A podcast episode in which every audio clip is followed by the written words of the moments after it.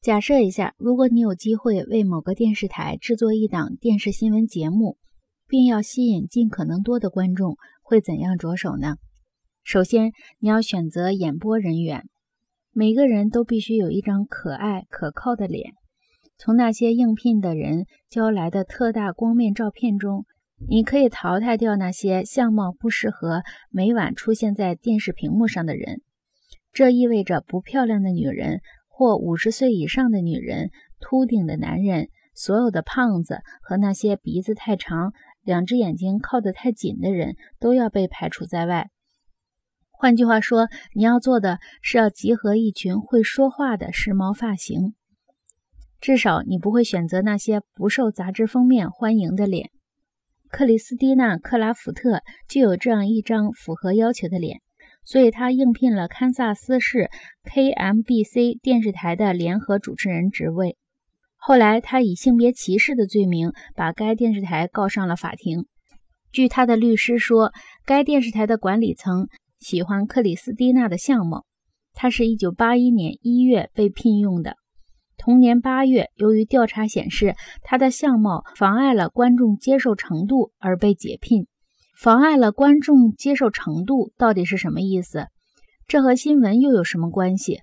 不论是对于电视新闻还是任何其他电视节目，妨碍了观众接受程度的意思都是一样的。观众不喜欢看节目中的表演者。这句话还意味着观众不信任表演者，该表演者缺少可信度。如果是舞台表演，我们就更能明白这句话的意思了。演员的表演让观众觉得他不像他正在扮演的角色，但是新闻节目中缺少可信度又意味着什么呢？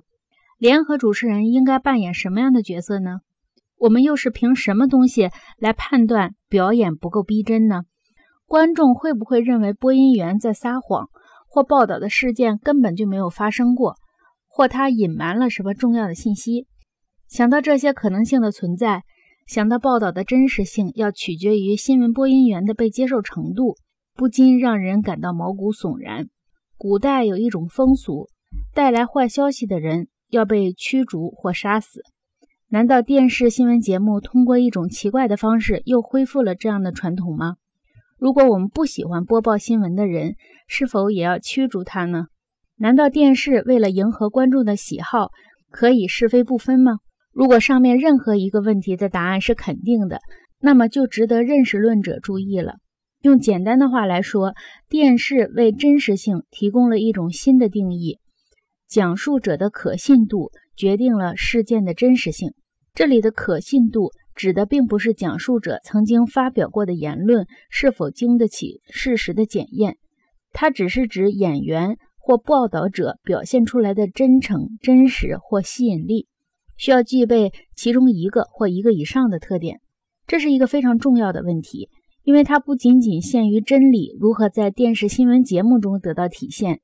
如果在电视上可信度代替了事实而成为检验讲述是否可信的决定性因素的话，那么我们的政治领导人就不必关心事实真相，只要努力让自己的表演达到最佳的逼真感就可以了。例如，我怀疑理查德·尼克松之所以蒙羞，不是因为他撒谎，而是因为他在电视上表现得像个撒谎者。